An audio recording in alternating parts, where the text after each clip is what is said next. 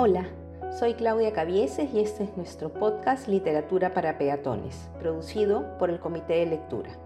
Recuerden que la idea es compartir con ustedes pequeñas lecciones de literatura en un estilo coloquial y sencillo, alejado de lo académico. Aquí me encuentro en una disyuntiva. ¿Debería seguir con Cervantes o debería empezar a hablar de la poesía del barroco? Que ya corresponde a la segunda mitad del llamado siglo de oro, es decir, el siglo XVII aproximadamente. ¿Y por qué la duda? Pues justamente don Miguel vive una época de cambios. De ahí que lo ubican a finales del Renacimiento y por lo tanto un autor tardío de ese movimiento, o al principios del Barroco, y por ello se le estudia en este periodo. Otros optan por clasificarlo dentro del movimiento manierista que precisamente se ubica en la etapa intermedia. Creo que inclinaré mi balanza para dedicarme a él en este episodio y como me ocurrió en la temporada anterior, me encuentro con tremendo autor y tremendas obras, es decir, un gran desafío. Empecemos por algunos datos de su vida que siempre resultan interesantes cuando repasamos a autores que sentimos cercanos. Miguel de Cervantes y Saavedra nació en Alcalá de Henares, una población cercana a Madrid hoy en día, en 1547. Perteneció a una familia numerosa, con una vida un tanto inestable económicamente. En 1566 la familia se estableció en Madrid y allí Miguel asistió a un colegio superior y desarrolló su afición por el teatro. Parece ser que cuando tenía 20 años fue acusado de herir a alguien en un duelo y ante la amenaza de ser encarcelado salió rumbo a Italia. Durante su estadía, se sabe que trabajó como secretario de un sacerdote importante, siendo personal de confianza y le permitió conocer algunas personas importantes también dentro de lo que era la corte española establecida en la zona norte de este país. Destaco entonces esta presencia española en Italia durante el siglo XVI y XVII. Luego se mete de soldado y en octubre de 1571 participó en la famosa batalla de Lepanto contra los turcos. Fue justamente ahí donde recibió dos heridas, una en el pecho y otra en la mano izquierda, lo que le valió su famoso sobrenombre el Manco de Lepanto. Dice él mismo lo siguiente. Perdí en la batalla naval de Lepanto la mano izquierda de un arcabuzazo, herida que, aunque parece fea, la tengo por hermosa por haberla cobrado en la más memorable y alta ocasión que vieron los pasados siglos, ni esperan ver los venideros, militando debajo de las vencedoras banderas de Felipe II. De manera que, si ahora me propusieran y facilitaran un imposible, quisiera antes haberme hallado en aquella empresa prodigiosa que sano ahora de mis heridas sin haberme hallado en ella. Es decir, sumamente orgulloso de las heridas ganadas en batalla defendiendo a su país.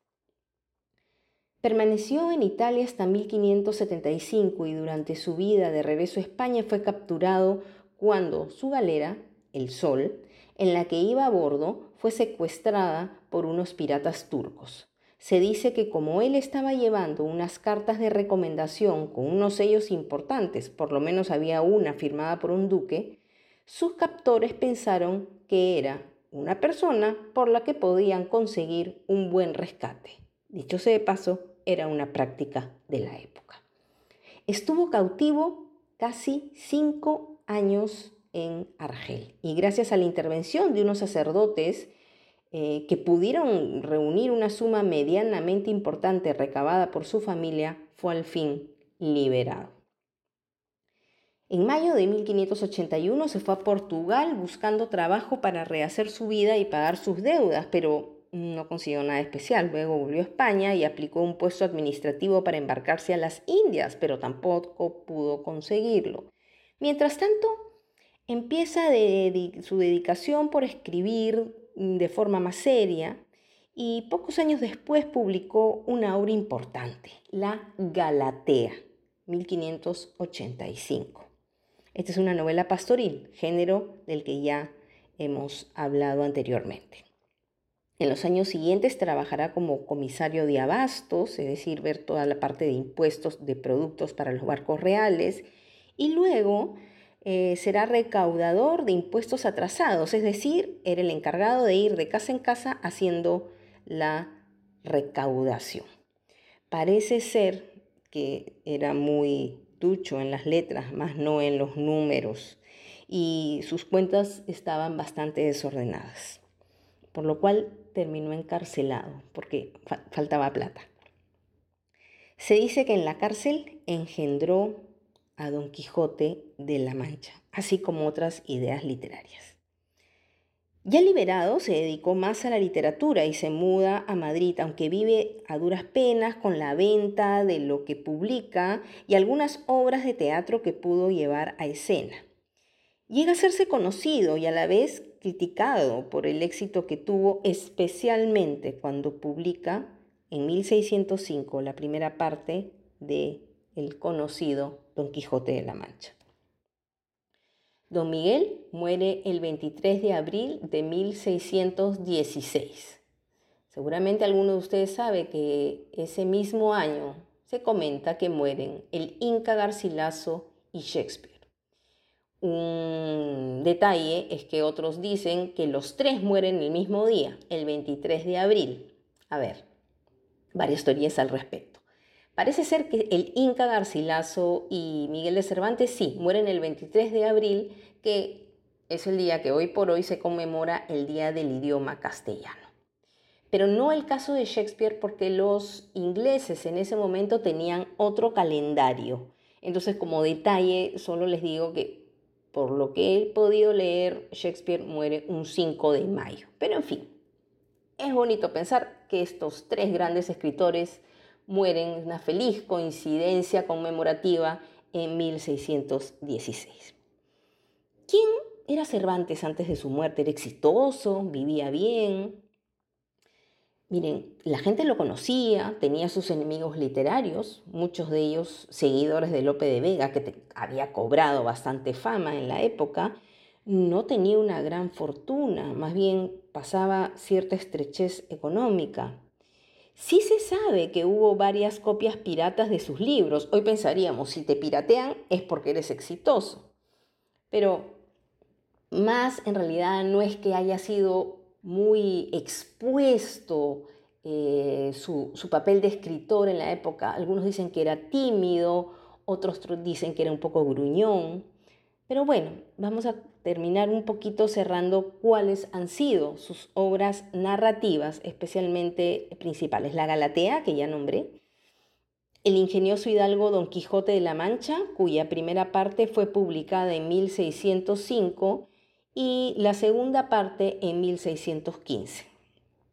El conjunto de novelas ejemplares eh, fueron 12, yo les nombro unas cuatro, La Gitanilla, Rinconetti Cortadillo, El licenciado Vidriera, El celoso extremeño, El viaje al Parnaso y una obra que dejó inconclusa y se publicó póstumamente, Los trabajos de Persiles y Segismunda.